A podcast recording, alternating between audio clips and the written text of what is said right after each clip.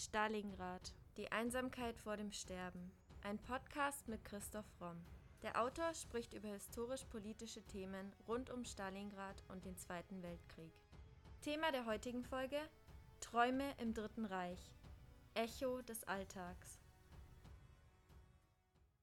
Wer über Träume im Dritten Reich sprechen möchte, kommt an Charlotte Behrath nicht vorbei.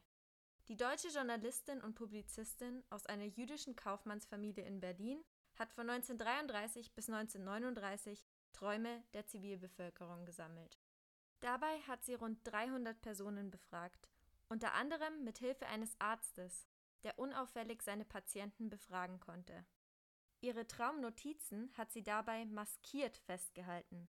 So schrieb sie zum Beispiel Familie für Partei, Onkel Hans für Hitler, Gustav für Göring, Gerhard für Goebbels und Grippe für Verhaftung.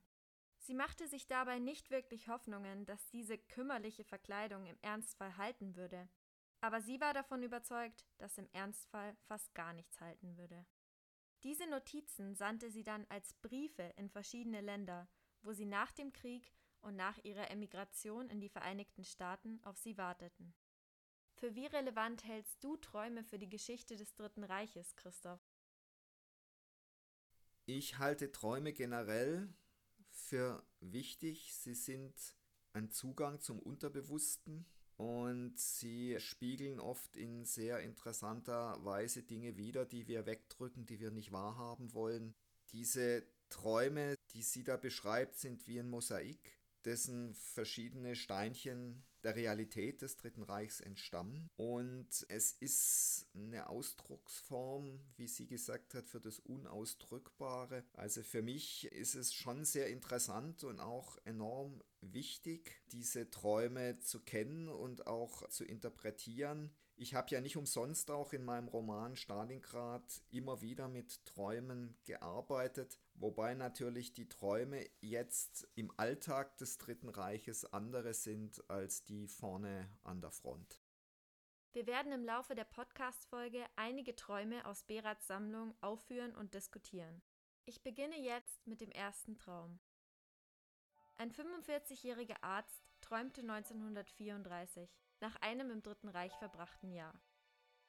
Während ich mich nach der Sprechstunde, etwa gegen 9 Uhr abends, mit einem Buch über Matthias Grünewald friedlich auf dem Sofa ausstrecken will, wird mein Zimmer, meine Wohnung plötzlich wandlos. Ich sehe mich entsetzt um. Alle Wohnungen, soweit das Auge reicht, haben keine Wände mehr.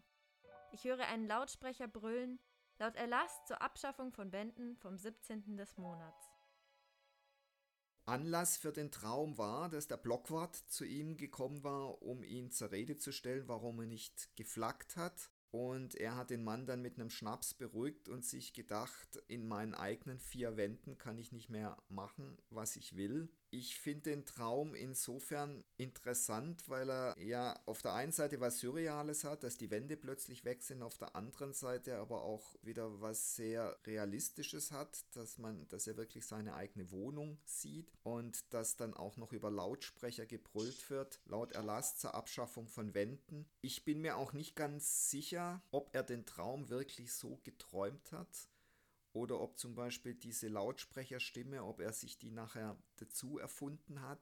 Ich finde das aber auch jetzt gar nicht weiter fragwürdig oder schlimm, weil ich sowieso der Meinung bin, dass Traum eben nur eine andere Form von Realität ist und dass Traum sich eben durchaus dann auch mit realeren Gedanken mischen kann. Also ich glaube, dass sogar die Art und Weise, wie wir im Wachsein unser Leben sehen, als eine realistische Form eines Traums interpretiert werden kann, weil jeder dasselbe ja wieder anders sieht. Und der Traum ist ja im Grunde was, was unserem, aus unserem Unterbewussten nach oben kommt.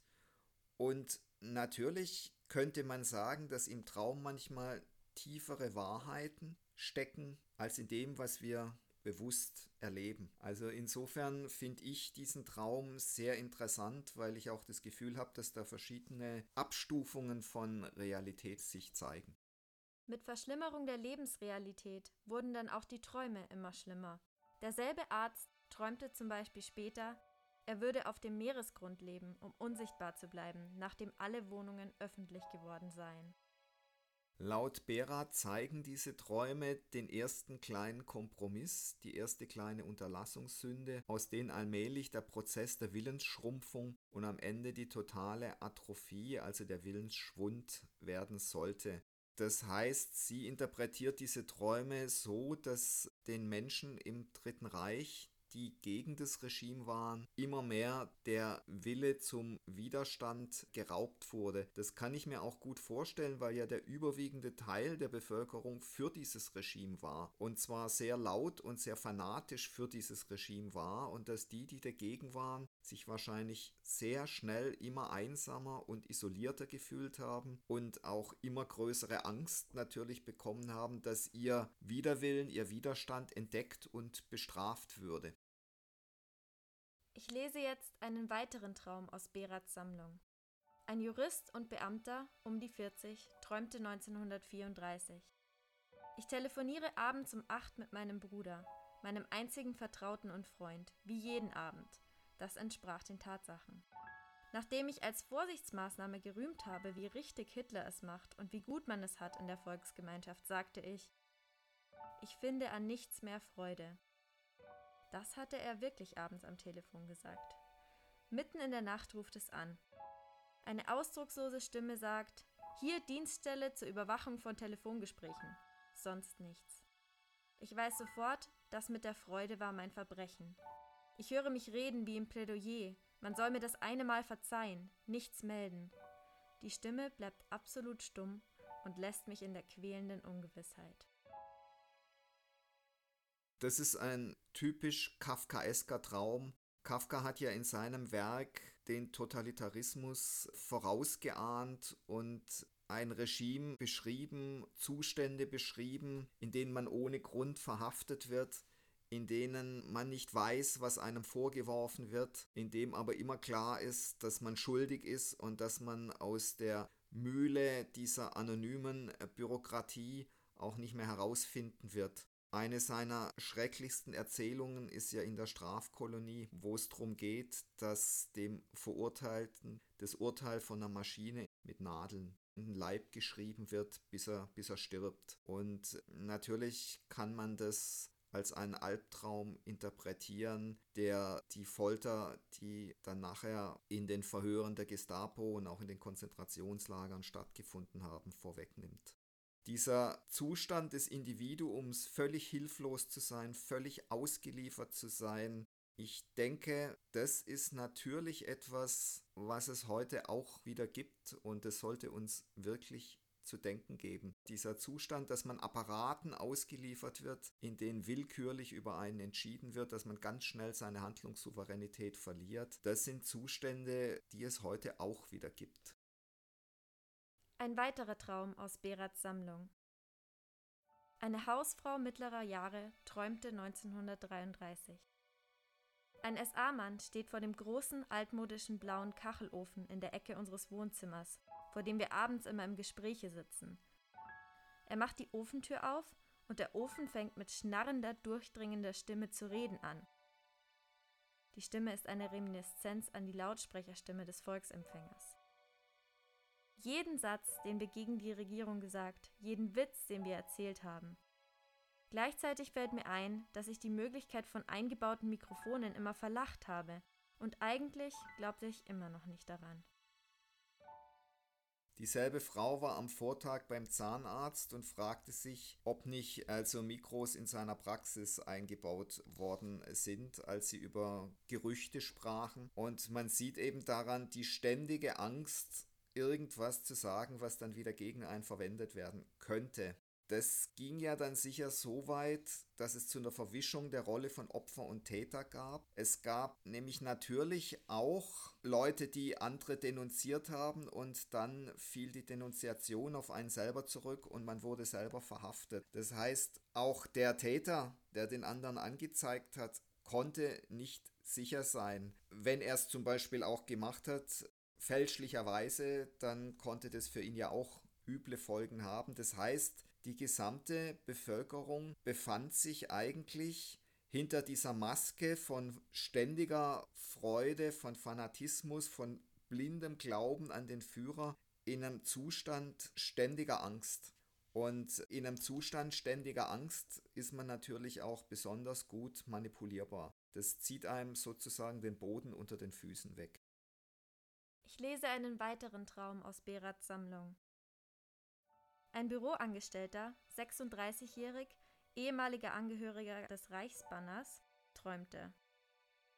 Ich träumte, ich setzte mich feierlich an meinen Schreibtisch, weil ich mich entschlossen habe, eine Beschwerde wegen der herrschenden Zustände einzureichen.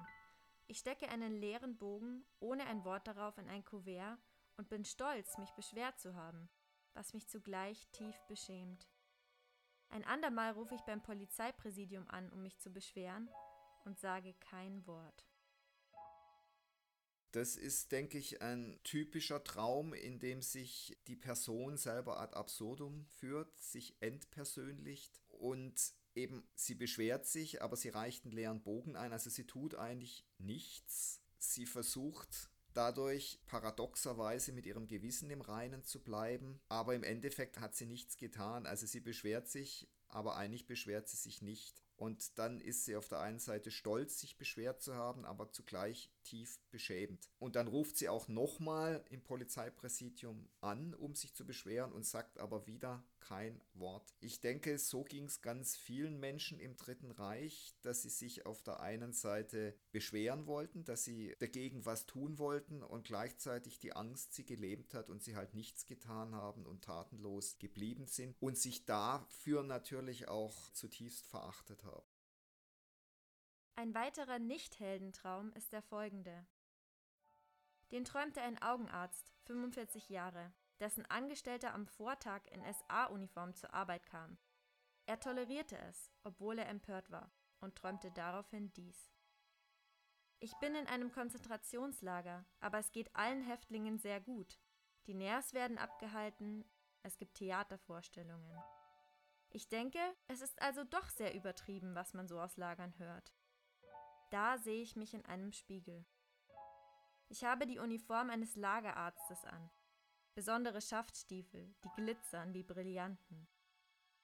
Ich lehne mich an den Stacheldraht und fange zu weinen an. In diesem Traum versucht der Träumende Unvereinbares zu vereinen und er wird zum Komplizen der Kräfte, die er hasst. Also er wird ja hier zum Lagerarzt, zum Täter und darüber fängt er dann auch an zu weinen und er träumt sich das Konzentrationslager zunächst ja mal als einen Ort hin, in dem es luxuriös zugeht und muss dann feststellen, das ist ja nur so, weil er dieses Lager aus der Perspektive oder mit den Augen vom Täter sieht. Das ist auch ein schlimmer Traum, der ja auf die Realität auch weiter hinweist. Es gab ja diese Lagerorchester, die Nazis haben ja die Insassen gezwungen, dann Musik zu spielen, während die Leute ins Gas gingen. Es gab Bordelle in den Konzentrationslagern, wo jüdische Frauen den Offizieren zur Verfügung stehen mussten. Das alles steckt für mich in diesem Traum hier drin und es ist natürlich ja besonders schlimm, wenn man im Traum zum Täter gemacht wird. Das heißt, dass es im Unterbewusstsein Vorgänge gibt, die einem vorwerfen, auch dass man eben nichts tut. Er hat ja auch eben nichts dagegen getan, als ein Angestellter in SA-Uniform zur Arbeit kam. Und es äußert sich jetzt eben so in dem Traum. Also diese Träume passen natürlich teilweise so extrem gut auf die Situation, die vorher stattfand, dass man sich auch hier wieder fragt, ob sich hier Traum und Aufarbeitung mischen, aber ich finde es auch hier jetzt nicht weiter schlimm. Es ist interessant und es ist eben erschreckend, was so ein totalitäres Regime wie der Nationalsozialismus aus Menschen macht und wie tief das eben in die Psyche reingeht. Dostoevsky hat einmal gesagt, aber ist es denn nicht wirklich ganz gleich, ob es ein Traum war oder nicht? Wenn dieser Traum mir die Wahrheit offenbart hat. Denkst du, die Leute haben zu dieser Zeit etwas aus der Wahrheit ihrer Träume gemacht? Ich glaube, dass die Menschen gelähmt waren, hilflos waren, voller Angst waren, zumindest die allermeisten. Und es waren ja auch die, die sich diese Ängste zugestanden haben, die eigentlich gegen das Regime waren, die waren ja eindeutig in der Minderheit. Man muss auch sagen, dass selbst ihre schlimmsten Albträume natürlich nichts waren im Vergleich zu dem, was dann kam. Also der Zweite Weltkrieg, der Holocaust waren natürlich unendlich viel schlimmer als das, was man sich zwischen 33 und 39 in Albträumen ausmalen konnte. Das ist ja das Furchtbare, dass die Realität und Hitlers Visionen vom Untergang, die er dann in die Realität umgesetzt hat, viel, viel schlimmer waren als alles, was wir jetzt hier an Träumen vorfinden. Man könnte diese ganzen Träume auch als eine Art Vorahnung sehen, denn zu der Zeit, als Berat sie aufschrieb, hatte der eigentliche Zweite Weltkrieg ja noch gar nicht begonnen. Ich finde es interessant, dass in diesen Träumen das Ausmaß der furchtbaren Realität, die dann kam, also der Zweite Weltkrieg mit all seinen Zerstörungen und natürlich auch das fabrikmäßige Ermorden von Millionen von Menschen in den Konzentrationslagern, das kommt in diesen Träumen nicht vor. Das heißt, das konnte man sich nicht vorstellen und das gab es auch im Unterbewusstsein noch nicht. Das gibt es ja auch in der Form in den kafkaesken Erzählungen nicht. Das heißt, das, was dann Realität wurde, konnte sich damals in der Tat noch keiner vorstellen. Auch nicht im Unterbewusstsein, auch nicht in Träumen.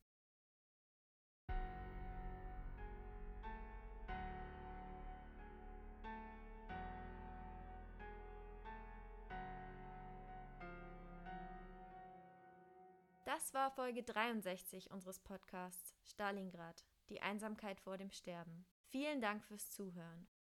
Da wir aufgrund der Ernsthaftigkeit des Themas auf Werbung verzichten, würden wir uns sehr freuen, wenn ihr uns mit dem Kauf unserer Bücher unterstützt. Neben dem Historienroman Stalingrad, Die Einsamkeit vor dem Sterben, ist auch der Wirtschaftsthriller Die Macht des Geldes im Primero Verlag erschienen. Wie viele tausend Stalingrad-Zuhörer bereits bestätigen, es lohnt sich. Bei Fragen, Anregungen oder Kommentaren zu unseren Podcast-Folgen schreibt uns gerne auf Instagram unter primero-verlag oder per Mail an primero.primeroverlag.de.